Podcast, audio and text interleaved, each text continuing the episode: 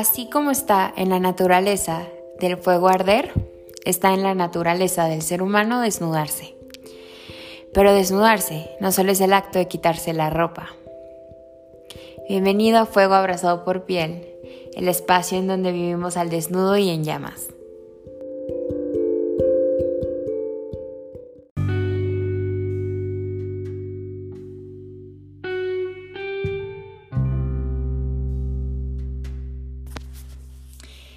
Hello, hello, hello. ¿Cómo están? ¿Cómo va todo?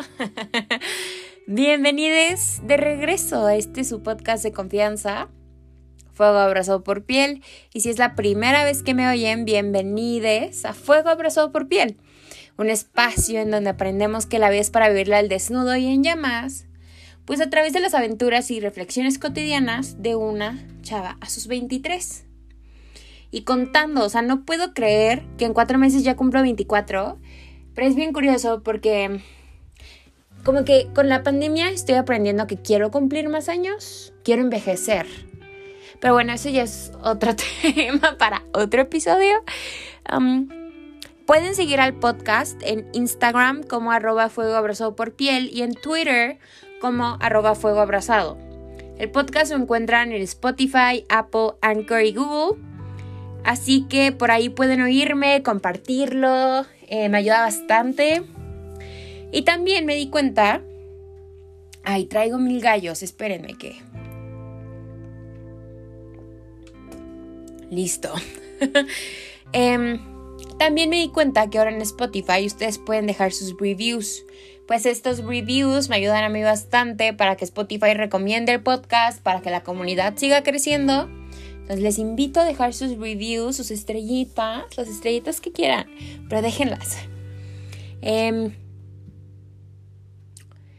quiero igual contarles que me tomé una hora de mi vida laboral para escribir el podcast hoy jueves, hoy es jueves 14 de octubre, y que también me tomé una hora, porque todavía no termino de trabajar, em, para grabar este podcast.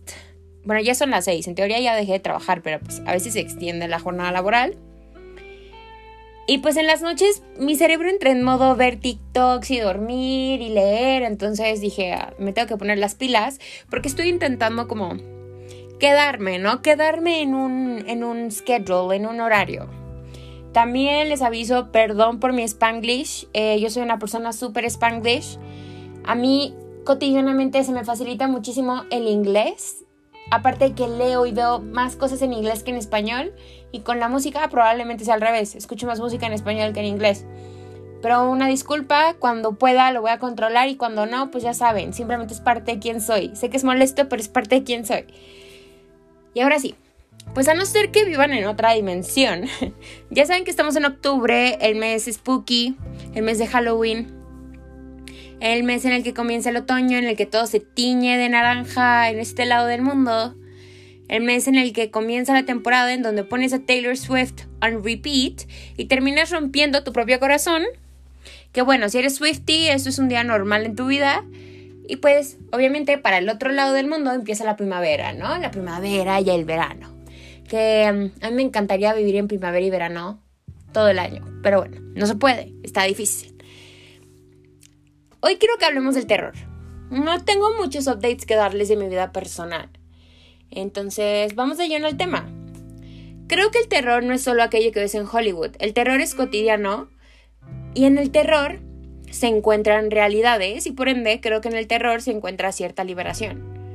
El terror ha existido por millones y millones de años porque es de las emociones más básicas y crudas del ser humano. Eh, así como lo es el miedo, la ansiedad, la incertidumbre, la adrenalina, que usualmente se relacionan bastante con lo que podemos considerar el terror. Y estamos hablando de el terror como cosa humana, porque también en este episodio quiero hablar del terror como género, género de películas, género de libros. Nos vamos a enfocar en libros, en historias. Continuando sobre el terror, si me oyen probablemente sean personas latinas o inmersas de una forma u otra en la cultura latina. Entonces, igual, de una forma u otra, hemos tenido experiencias con el terror, ya sea con el terror de forma paranormal o mística, o con el terror de forma cruda o real. hemos tenido experiencias con espíritus, fantasmas, hemos visto leyendas urbanas o hemos tenido experiencias con el crimen, con que nuestras vidas estén en riesgo o hasta tal vez hemos perdido personas queridas por el terror real al que nos enfrentamos. Esto lo menciono porque, pues, terror no es solo lo... O sea, una vez más, terror no es solo lo que tú ves en una película, lo que tú ves en una actividad paranormal, lo que tú ves en Saw, lo que tú ves en Halloween. Terror es aquel al que te enfrentas y aquel que sientes cuando, por ejemplo, sales sola con tus amigas siendo mujer en la noche en México o en Latinoamérica es aquel que corre por tu cuerpo cuando te para la policía. Terror es aquel que sientes en la garganta cuando ves una, una noticia de desaparición forzada o de feminicidio. Piensas que en cualquier momento podría ser tú alguien que quieres muchísimo. Es aquel que hace que tus manos suden cuando estás en una fiesta y los hombres se ponen insistentes contigo y hay alcohol de por medio y no tienes cómo defenderte ni cómo protegerte. Terror es aquel que uno siente día a día en sistemas que no están hechos para, hechos para nosotros, siendo mujeres, persona, eh, persona que corresponde a cierta minoría, ¿no? Persona trans. Entonces, ¿a qué voy con esto? Que el terror está mucho más presente de lo que creemos en nuestras vidas. Y yo quiero traerlo a la mesa porque creo que de una forma u otra debemos aprender a estar con él o a enfrentarlo Em, especialmente en aquellas situaciones que se prestan para enfrentar el terror. Porque el terror es tan crudo que tenemos que, como ser humanos, como seres humanos, pues de cierta forma acostumbrarnos a la crudeza. Y aparte, como ya les decía, pues creo que el terror... O sea, vivir en Latinoamérica es enfrentar el terror todos los días de tu vida. Em, especialmente si no cumples con todos los privilegios posibles, ¿no? Que es gran parte del mundo, es el 99%. Entonces, dije, es importante abrir estas conversaciones y ahí les va. En mi vida, creo que el terror es una emoción que he tenido presente desde que tengo memoria. El terror de crecer, de que mis papás se peleen, de que a mí me pase algo, de perder a mi familia. Y hasta hace poco, hasta hace unas pocas semanas, las películas e historias de terror eran algo que a mí me ponían extremadamente incómoda porque lo sentía como algo que me obligaba a enfrentar la vida. Em, y ya sabemos que yo soy una persona adicta al escape de la realidad. Para mí el terror empezó a ser algo cómodo cuando empecé a leer historias de terror escritas por mujeres latinas. Estoy segura de que estamos súper familiarizados con las historias de Edgar Allan Poe, de H.P. Lovecraft, con Stephen King, pero nada se compara, o sea, yo personalmente siento que nada se compara al terror de las mujeres latinas, de las mujeres africanas, de las mujeres asiáticas, de las personas migrantes, em, y cómo lo plasman en su literatura. El terror escrito por mujeres, y especialmente mujeres hijas de la colonización, el extractivismo y el imperialismo, es crudo. Es tan real que es incómodo leerlo, es mágico y así como te genera náuseas, te genera placer, curiosidad, risa y hasta paz. Creo que no llevo ni un mes leyendo terror como tal. Eh, a mí siempre me han gustado las historias de Edgar Allan Poe porque me gusta el misterio de Edgar Allan Poe, pero meterme al género del terror era algo que yo todavía no había hecho. Eh, pero lo poco que llevo literalmente me ha cambiado la vida y ahora no puedo dormir sin una historia de terror. Quiero contarles de Mariana Enríquez una autora argentina cuya obra ha consistido en historias y cuentos de terror y de la realidad latinoamericana. Y yo ya había visto libros de Mariana Enríquez porque siempre me aparecían en libros recomendados, en libros más vendidos. Y decía, wow, esta autora tiene un gustazo para las portadas, porque sus portadas son magia pura, o sea, son impresionantemente estéticas, son, están padrísimas. Y jamás había tenido como este ímpetu de leerla hasta que viendo un video de un booktuber que me encanta que es Jack Edwards. Hizo un video sobre los libros favoritos de Lord, la cantante.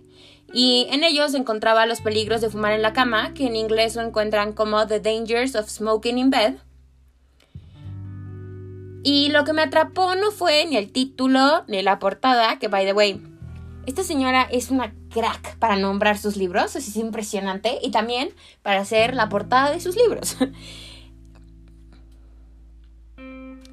Bueno, lo que me atrapó de este libro fue que Jack dice, hay una historia, o sea, él dice, mira, este libro está raro, le da como una calificación, pero también dice, hay una historia sobre una persona que tiene un fetiche por oír latidos del corazón.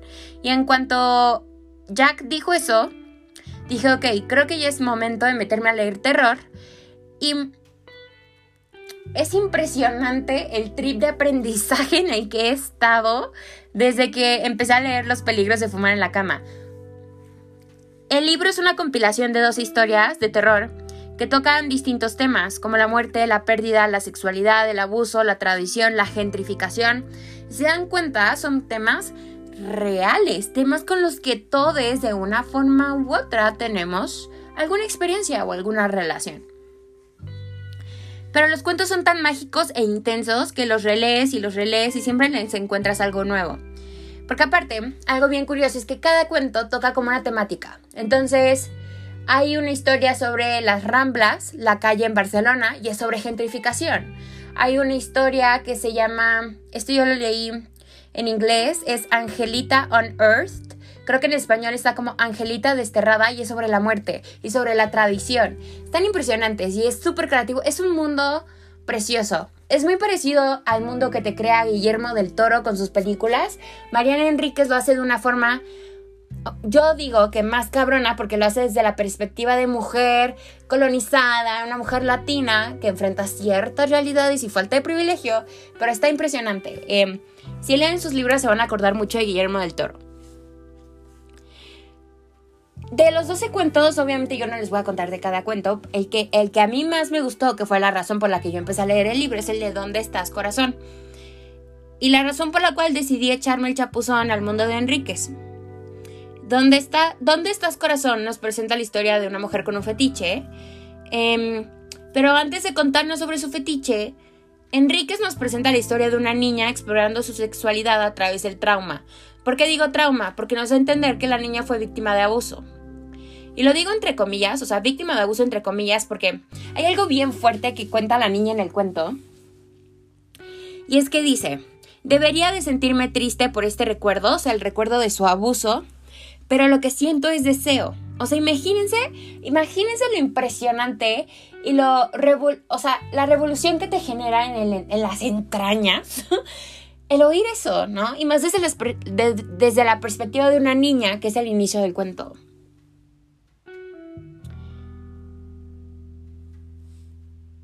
Entonces el cuento continúa. Si hago pausas es porque estoy tomando agua, ¿eh? Una disculpa. El cuento continúa mostrándonos distintas etapas de la vida del personaje y de, su sexualidad, hasta que llega un punto donde ella conoce el latido de un corazón a punto de fallar.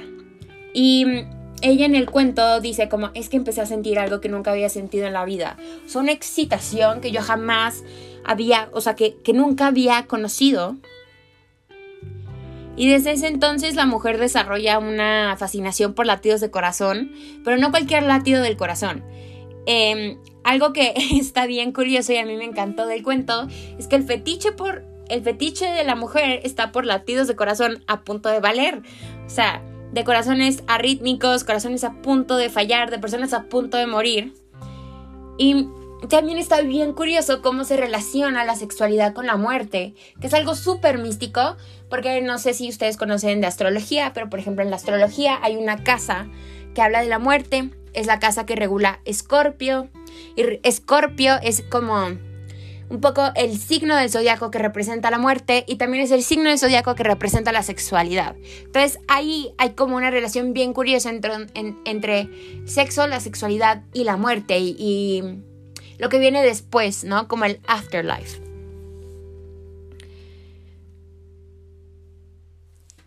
Pero ojo, aquí no termina todo. Porque entonces llega un punto al final del cuento donde la mujer se enamora de un hombre con un corazón en estado fatal y comienza a generar una dinámica como de usarlo tipo fuente de energía a expensas de saber que este sujeto estaba a punto de morir. Entonces hay un monólogo padrísimo que quiero leerles y no sé si spoilearles la historia, pero llega un punto del cuento donde el tipo le dice, oye, es que estoy súper cansado, y ella le dice, es que yo quiero tener tu corazón en tus manos, o sea, tu corazón en mis manos, perdón, viendo cómo se muere, entonces pasa alguna cosa, pero bueno, quiero leerles un monólogo que a mí me llamó muchísimo la atención, me fascinó, entonces ahí les va. Pero creo que terminé odiándolo. Quizá lo odiaba desde el principio, hablando sobre este hombre del que se enamora. Como odiaba el hombre que me había hecho anormal, que me había hecho una enferma, con su pene cansado frente al televisor y esa cicatriz hermosa.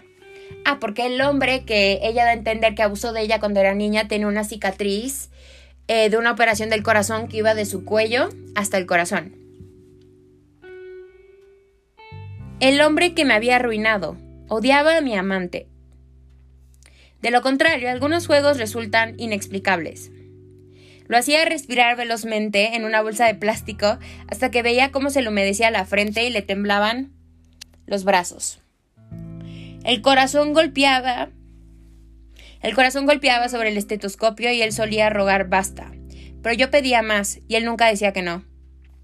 Tuve que llevarlo al hospital una vez y cuando regulaban su taquicardia con cardioversión, una descarga eléctrica sobre el pecho como en las resucitaciones, me encerré en un baño cercano y caí sobre el inodoro cuando llegué al orgasmo aullando. No quiero leerles el resto porque en el resto eh, cuenta el final del cuento y me gustaría que lo leyeran. Pero, no sé, o sea, a mí, a mí este cuento y este libro en general me está revolucionando muchísimo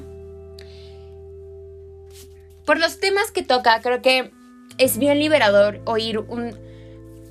Creo que hay algo que sucede en nuestras mentes cuando leemos algo tan crudo y tan retorcido que hay una parte de nosotros muy oscura que dice, me gusta, me interesa.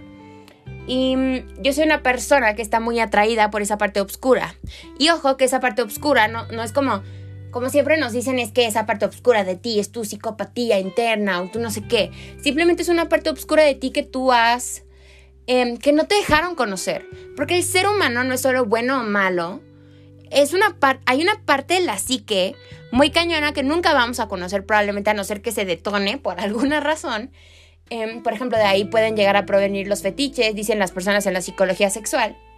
Entonces, a mí me interesan mucho estas, estas historias que se cuentan desde lo retorcido.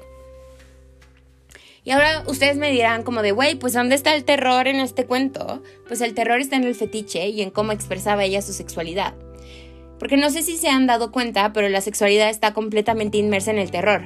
A mí este cuento me impactó muchísimo porque me hizo ver una parte oscura, como ya les decía, de la sexualidad que casi nunca tocamos. Y ese es el tema del fetiche y cómo los fetiches a veces pueden surgir del trauma.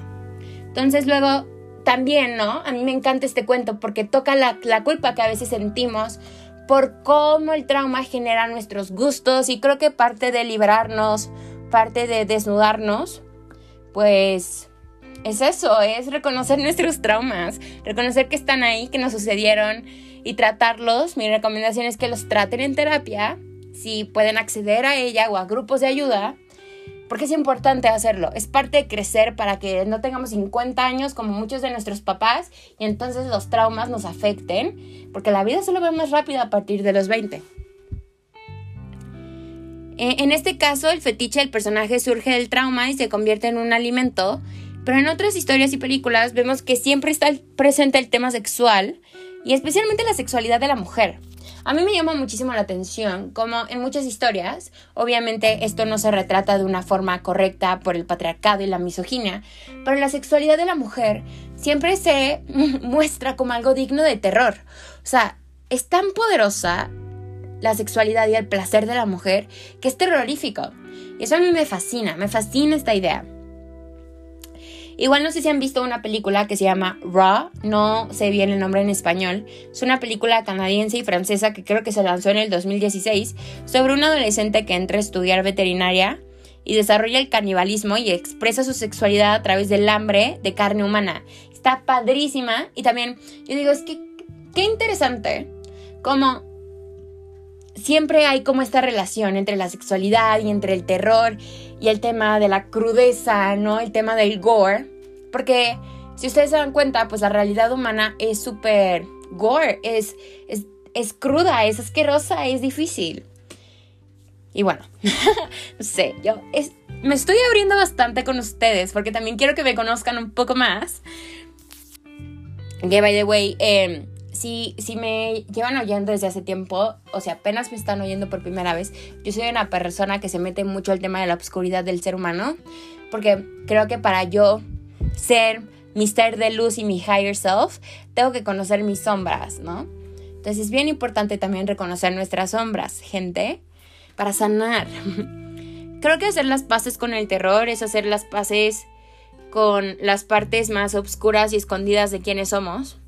Porque a veces no las nombramos por miedo a que se vuelvan reales, porque muchas veces nuestras partes oscuras no es como literalmente soy caníbal, no Muchas veces, muchas veces nuestras partes obscuras pueden surgir, por ejemplo, de los pecados capitales o los siete pecados capitales así nombrados, como de, es que a mí me encanta comer, o es que soy una persona súper avariciosa, ¿no? O súper soberbia. Pero si uno no empieza a reconocer esas sombras y no las nombra, nos van a seguir afectando y no vamos a poder, pues, controlarlas o mejorarlas. Y el terror nos permite saber que existen y que merecen perdón. O sea, creo que muchas veces el terror, tanto el terror que nosotros sentimos, el terror que experimentamos y el terror de las películas, está ahí para nombrarte ciertas cosas. La razón por la cual las películas y los libros de terror siempre tocan los mismos temas es por algo. Es porque todos esos temas son parte de la realidad humana. Y si nosotros no los abrazamos, no vamos a poder pues llegar a este punto mágico del nirvana y prendernos en fuego y ser una gran aurora boreal de emociones y en el universo. No vamos a poder serlo.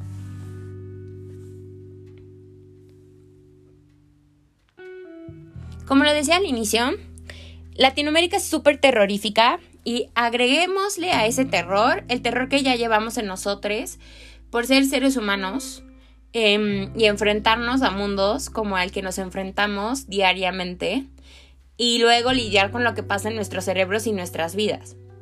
Yo quise hacer este episodio porque siento que eventualmente tenemos que conciliar quiénes somos o quiénes fuimos con las partes obscuras, crudas y llenas de miedo que hay en nosotros. Porque en el terror hay libertad, en las historias que hablan de la muerte está la paz, de saber que la muerte y el tiempo son las únicas cosas que no tienen solución en nuestras vidas. En la sexualidad está el poder de saber que tienes derecho a expresarla, a vivirla, a sentirla y a perdonarte.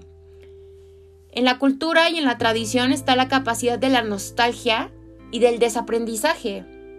Y más que nada en el terror está asumir el miedo, porque la vida es tenebrosa, es oscura, es peligrosa, pero la vida también es salvaje, es poderosa, es rápida y puede ser tanto muy bella como horrible. Y en el asumir ese miedo está enfrentarnos al miedo a, vivir, a sentir, el miedo a reconocernos en nuestra forma más cruda y pues creo que no hay nada más padre en la vida. Yo finalmente creo que no hay emoción más padre en la vida que esa enfrentarte a tu versión más cruda y aceptarla y reconocerla. Porque está ahí por una razón.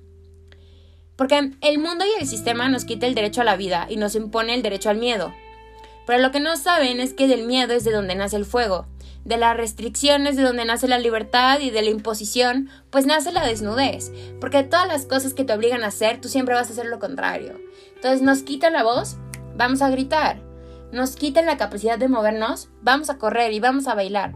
Nos quitan la capacidad de las mujeres de sentir placer, vamos a hacer del placer una actividad diaria, una actividad esencial. Nos obligan a vestirnos, vamos a desnudarnos. Entonces, a mí me fascina. Ay, wow, qué bonito esto último que acabo de decir. a mí me fascina como el terror literalmente es una lección de vida. Em, y tú dices, o sea, porque tú ves Halloween y tú no vas a decir, claro, yo de ahí aprendí, no sé, que tienes que tener cuidado con los señores o algo así. Em, y eso es lo padre también de leer terror, que a veces el terror en la literatura es un poco más profundo eh, y nos permite sacar lecciones importantes. Espero les guste este episodio y se animen a leer a Mariana Enríquez.